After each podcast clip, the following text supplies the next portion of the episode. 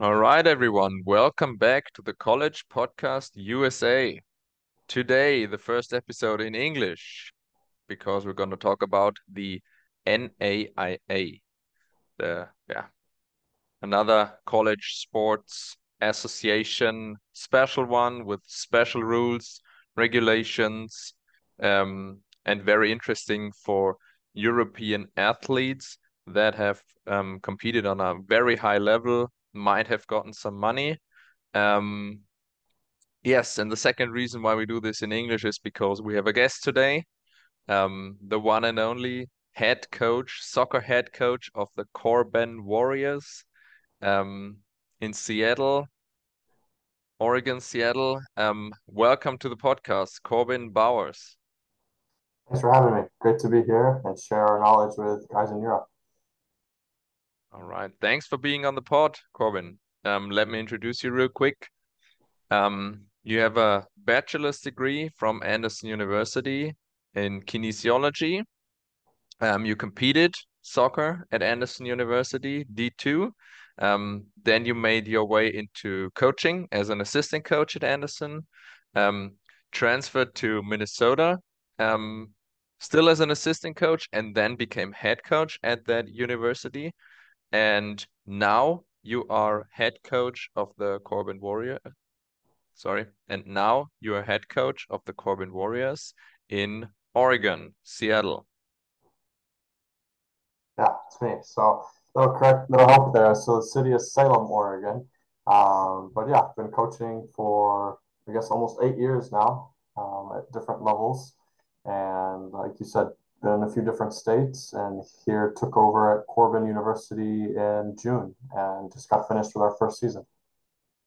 Awesome. How how did the season go? Tell us a little bit about that. I would say solid overall. Uh, people on the outside would want to know that in the coaching change and graduation and all the crazy things that happen in college athletics, we lost 19 players uh, and had a couple more leave early in the season as well, just through some mental health issues. Um, but overall, we took in on a new group, was able to were able to recruit a few players, ended up making the conference tournament for the 11th year in a row, um, and we unfortunately lost in the quarterfinals. But knowing that it was a new group, we lost a lot of players, new coach. We only had two months to put together the squad. Overall success to be 500 in the conference, to be in the top eight, is a good stepping stone to then jump into what we want to accomplish in the future. Joy, absolutely. I think uh, that's a real accomplishment. What you what you guys did there, um, especially you know like in, in Europe, um, you don't just like lose 19 players and then start over. Um, that just doesn't happen at all. But in the US, that might happen from one year to the next. Um, and then also when you get a new coach, like you just transfer to the school, um, you didn't know the guys, um, you could barely recruit, um, and then still making it to the tournament is yeah an absolute accomplishment. Congrats on that. Thank you. Yeah, um, we're gonna be way more ambitious, but it was a good start to my career and the boys here. So yeah, next year you're gonna win the whole thing, conference, right? I think so. We have to be ambitious, you know, and I think we want elite players. We want to have an elite mindset, and we have. Uh, a history as a soccer program over the last 10 years, 11 years that puts some pressure on us. You know, we've, like I said, we've been to the conference tournament 11 years in a row. In the last 11 years, we've been to nationals nine years of the 11. Um, in conference, we average top four pretty regularly. And then our win percentage in conference and overall matches is above 90%. So uh, there's a lot of pressure there to be elite, and we want guys that want to chase those big dreams and want to win a national championship and, and be the best possible team we can be. Absolutely. Um, so now that the season's over in mid-November, um, players are gonna go home for the holidays and then off season. How, um, what does the off season at the NAIA level look like? Yeah, it's it's unique, it's special, it's very involved. So overall, over the course of the school year, the two semesters, we're allowed 24 weeks of practice uh, with the coaching staff. So when the guys arrive back in January, maybe we'll give them two weeks, week and a half off to get used to the new class schedule, to get uh, acclimated to being back. But we'll start practicing again in February, and we'll go all the way through to the end of the semester, which will be early May. Uh, so we'll train probably three or four times on the field, two or three times in the weight room. Uh, we have the opportunity to play three match days as well. Uh, so it'll be a very involved off season with obviously different objectives than a regular season. Uh, more specific on getting ma- on getting fit, on getting stronger, getting more athletic, and then on the soccer perspective, really zoning in on our style of play and in the moments of the game, defending, attacking, and transition. Um, and then most guys will go home, but as we'll learn today, we'll also have some guys that will stay here in town and we can train with them, which is unique to the NAIA. Uh, and the coaches can be involved with them in the summer and help them grow and develop as well. Yeah, that's just insane for me. So I gotta give a little context here. Um, in the US, you have that system of in season, off season. In season, you play all the games and like two, three games in a week. Um, in the off season, you don't really play games. Um, and NCAA specifically, you're not allowed to practice above a certain amount. Um, and then, yeah, at the NAIA, what you just said, um, you're allowed to practice a lot more. Um, can you tell us a little bit more about the the difference between NAIA and NCAA in that regard? Yeah, what I've what I've recently told recruits is it's more of a year-round soccer experience. So uh, our guys can start August 1st, which compared to NCAA is usually 15 days earlier, sometimes 10 days, 15 days earlier. So that's two more weeks that you're around your team, two more weeks of practice and fitness and tactics. Um, similar to the whole country, we play eight, a lot of games in a really short time. Uh, so for us, we play 18 games in August, September, October, November, and then you head into playoffs. Um, so for us, when we hit the conference, we play Friday, Saturday, which is crazy, which is unique, which is very different to the rest of the world. Um, but then the difference, as we said, is more training when we're not in our traditional season compared to the NCAA, where they're limited to a certain amount of hours on the ball, certain amount of hours overall. And then most programs cannot train with their players in the summer. We can. Um, and then there's not an hour restriction for us. We can train as many hours as we want during a week. We can go onto the ball immediately on top of doing stuff with weights. Um, so yeah, just a lot more soccer, soccer, soccer, soccer on top of the academic piece, and you feel like you're around your team on the field more often than at the NCAA level. Yeah, and that is especially when it comes to soccer, to like a game like soccer, um, that is a big advantage over the NCAA because like time in the off season is really restricted. Do you remember the the clock that was running like every practice, and when it was down to a minute, you had to leave the pitch? Yeah. Uh, so those it's uh, those CARA logs of 20 hours of activity. We don't have to deal with any of that. Uh, so we can do film, we can do weights, we can do football training, we can do individual training, everything, and just really provide you with an overall development of your soccer abilities. Okay. And uh, just to make sure that this is not a soccer specific NAIA thing, but this um, is accountable for for every sport in NAIA, yes. right? So it's all sports. So a great example right now, which let's just use our different sports here. Our, our baseball, our softball, our lacrosse, they just finished or they're working on their off-season program. So they're doing kind of the inverse of us. So they've been using their extra weeks and then they'll come back in February and start playing baseball games and lacrosse games. Uh, same with volleyball for us. They'll be done here soon. They our volleyball team qualified for nationals. They have a game today, but they'll in a few months be doing their off-season program just like us as well. So it's for every sport. We all get 24 weeks of training. Okay, so it's more like an a European um, like you could compare European sports more like to the N NAIA level than to the NCAA level. I believe so. Closer to it, yes. Yeah. Okay. So um when it comes to competing in season, um tell us a little bit more about the NAIA. Like wh how is it different to NCAA? Um what's specific about NAIA and, and what's the athletic level all about? Yeah, I'll, re I'll repeat myself on purpose here where we can start August 1st so we we almost call it preseason. You know, we spend maybe the first 15 days of just training and conditioning, maybe a scrimmage, Um, but then we will start playing our matches at the end of August, the actual matches. And then most conferences, they start playing like their end conference opponents in their league in September. So we get about six weeks to prepare to try to qualify to the conference tournament by playing non-conference before that scrimmages and before that like our preseason. Um, I think overall the whole NAI you're playing two matches per week, which is pretty normal for both NCAA and NAI. So it's a lot of soccer in a short amount of time. But what I would say with the level of competition is the NAI is very similar to Division Two with the presence of internationals and maybe even comparable some Division One programs. We have high level players from the US that are joining us, but then we have guys from all over the world, different countries, different ages coming to play. I'm sure you'll ask me about it, but we'll have older players at the NAI level where you have guys that are maybe 24, 25, 26 that are playing. Uh, that's a little less common in the NCAA, very hard to get in at that age. Um, so it creates this atmosphere where you're playing men's soccer. You're going to have older players that come from academies, that come from amateur teams, that maybe come from a second team in Europe.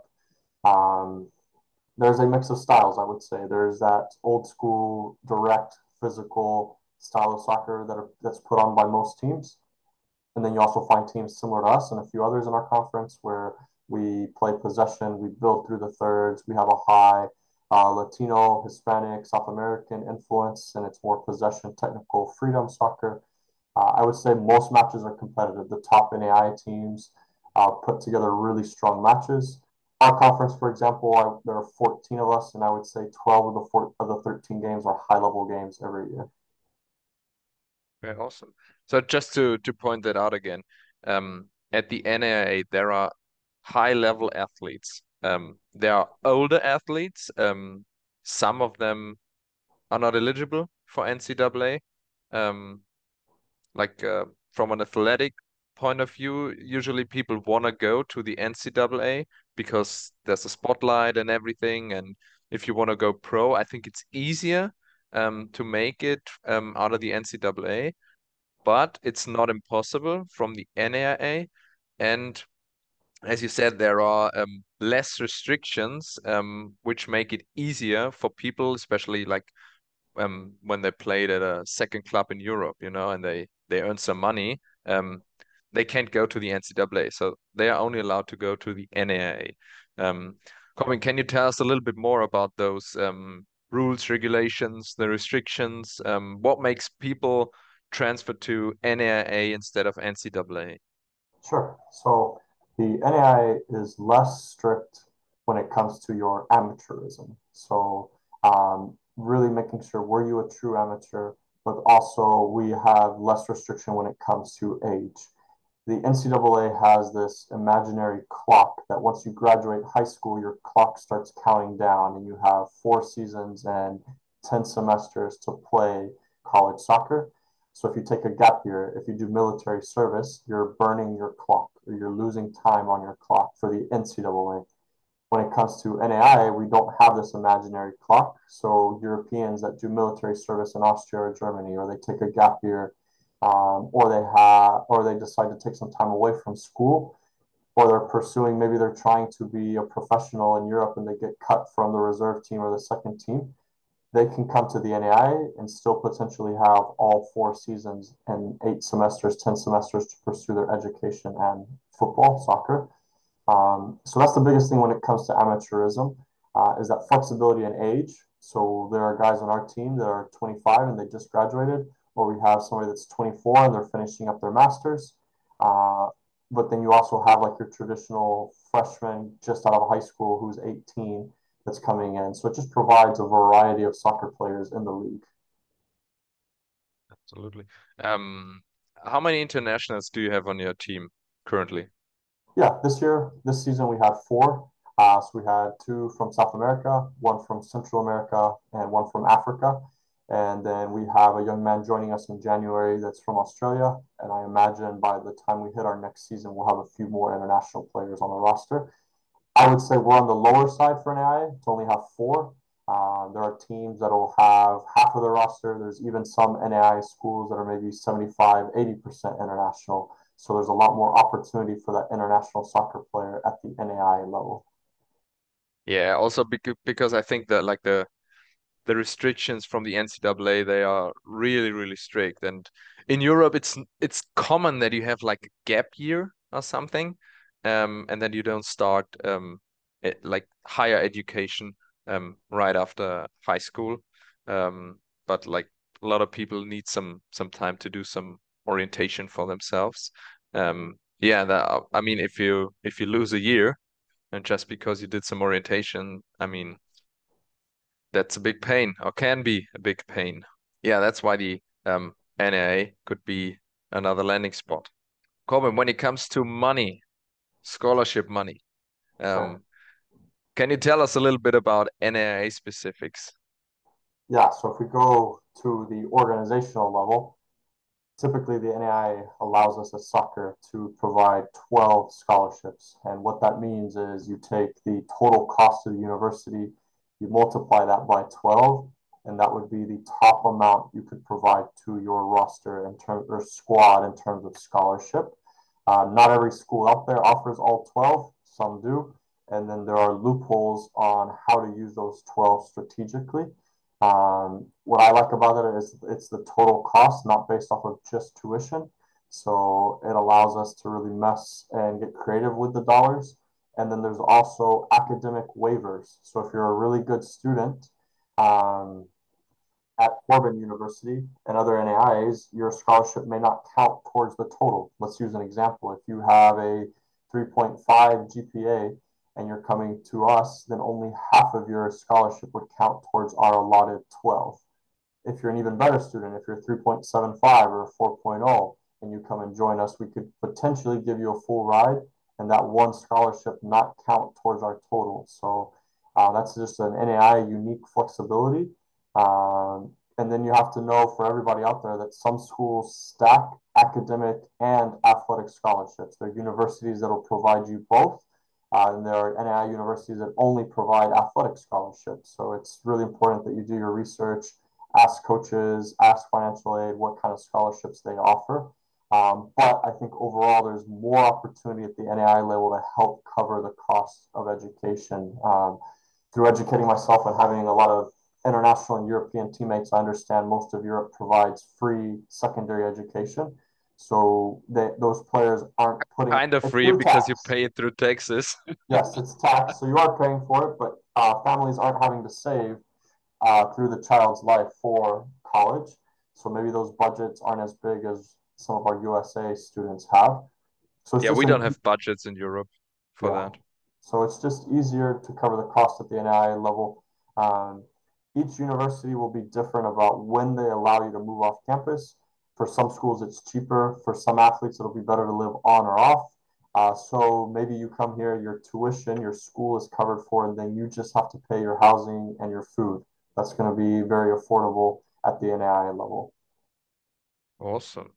So you can kind of transfer scholarship money a little bit around, you know, like you say, give him a lot and then he can, like a player can use it for something else. Is that Correct. about right? Yeah, yeah. So more flexibility, some loopholes, and um, you're being rewarded for being a good student and a good soccer player. That is amazing. Yeah. NCAA is very strict about that. And Corbin, you said um, that if you're like um, if you have amazing grades, like 3.7 and higher, I think you said, um, yeah. Then you can get a full ride, which does not count against your budget. So the players on your team doesn't pay for university at all, um, and you still have your whole budget available. Is that right? Yeah, correct. So uh, that would allow us, if, if you, Alex, are a great student, you come in, we offer you that. We can go and use that same scholarship to go and sign another impact player.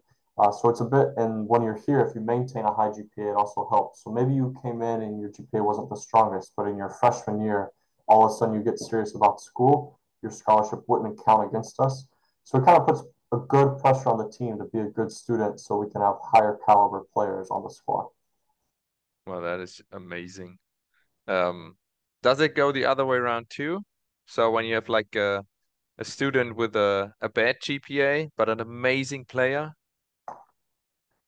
yeah, so it'll it'll count heavier against us. So it's maybe if we're using business terms, it's a bigger investment if we're providing a big scholarship to a not so great student, but a great player.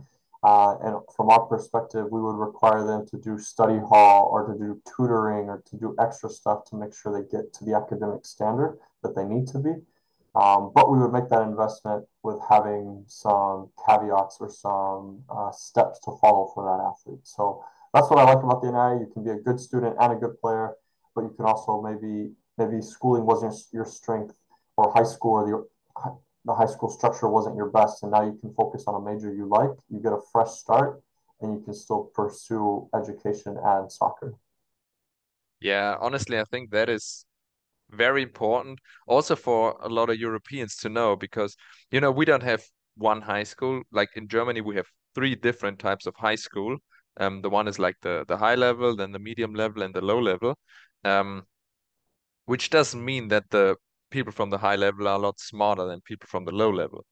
Um and people from low level can't go to university. But in Germany they they just can't. There's simply no way unless they do like another three years of uh, high like uh, post high school and then they're allowed to go to university. Um, so we always recommend to those people go to the US because you don't have to do those three years. You're not allowed to play NCAA but still NAIA and stuff like that. Junior college um, that is I think a better way. Um, you don't lose you don't lose any time um, and also get a great education um, while playing high level sports I agree. And I think um, it's a great way to dismiss a, a, stigma, which you can explain that word in German, but um, using all the levels available. On our roster, we have a lot of players that came from junior college. So they spent two years developing, growing, getting immediate minutes on the field, improving their GPA, learning English, and then they came here and they're impact players because they have two years of college experience. So I'm a I'm a huge advocate for the junior college level uh, we recruit heavily there. So if something holds you back from going NCAA and NAIA, you can go to junior college and then find yourself on an NAIA roster.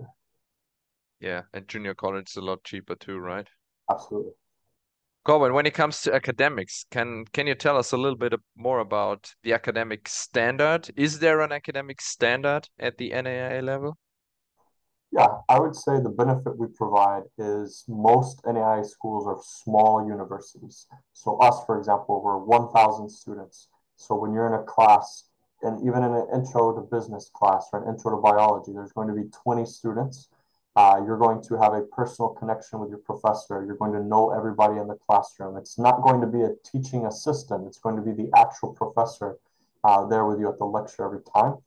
What is real, what the benefit that provides at Corban is I use the business department's example is our dean of business is well connected in this city and has helped our players secure strong internships and strong jobs. Uh, so my goalkeeper coach was a student here at Corban. He graduated and immediately went into working for one of the best accounting firms in the city, thanks to the connections he had at the university. Um, what you'll see at the NAI level is schools specialize in different areas. We're very uh, driven in business, education, and sciences. But maybe there's a different NAIA that's more engineering based. So the academics become more specific and it's more relationship built. Uh, and I would say the academic level is still high. Our guys are challenged. They have homework, they have assignments, um, and they have case studies, they have practicums, they have papers that prepare them for the real world. That's what I've noticed here is everything we're doing academically is preparing you for the real world after graduation. Okay, awesome. That sounds really, really good. Um, Corbin, anything else you want to mention to NAIA? I would say to everybody to be to be open to all levels in the NAIA. It provides great level soccer, great facilities overall, a great opportunity to travel and see different parts of the world. If you came and joined us, you would visit Washington, Oregon, California, Idaho, uh, all for conference games, and you would see the West Coast. We're an hour from the beach, an hour from the mountains, two hours from the desert. So, uh, not just seeing the big four letters of NCAA and thinking that's the only option for you. The NAIA provides year-round soccer, high education, um, personal connections, uh, and you're going to see high-level players, high-level coaches, and it's going to just prepare you to maybe pursue a world in semi-pro or pro soccer or you're going to be ready to go into a field with uh, a four-year degree from the US, which can be very valuable when you return to Europe. Absolutely. So if a European player listens to a podcast and says, "Hey, I can imagine playing for that Corbin Bowers guy," how's that somebody supposed to reach out to you? Yeah, great question. I would say the first step or an easy one usually is to go on to the website for every university, be corban.edu or be another university, going to the athletic page, finding my email and sending me a message. Um, but I'll also give uh, Alex your permission to share my number, and you guys can message me through WhatsApp, which I know is very popular in Europe, and you can connect with me directly. Uh, and maybe that's something we should touch on: is how to connect with a coach and what to send, how to introduce yourself to a coach, if you don't mind. Yeah. Now, honestly, that would be really, really good. Um, we should make a separate episode about that. Yeah, we'll come back and we'll discuss that. But uh, contact Sweet. me through email, contact me through WhatsApp, and you can share uh, who you are, your CV, your video, and see if Corban's the right fit for you. Awesome. Thank you. Um, what other sports does your school offer, Corbin? So we have men's and women's basketball, um, men's and women's golf. We have baseball. We have softball. We have women's lacrosse. We have volleyball. Uh, we have men's and women's track and field, and men's and women's cross country. Awesome. And I suppose um, getting in touch with those coaches is the same way through website and email. Yes, that's a great first point of contact. Uh, everybody's listed there. You can read up on them. You can see how the season's going. You can see pictures. And even the website will take you to our social media pages so you can really start to investigate soccer or any sport that's covered here.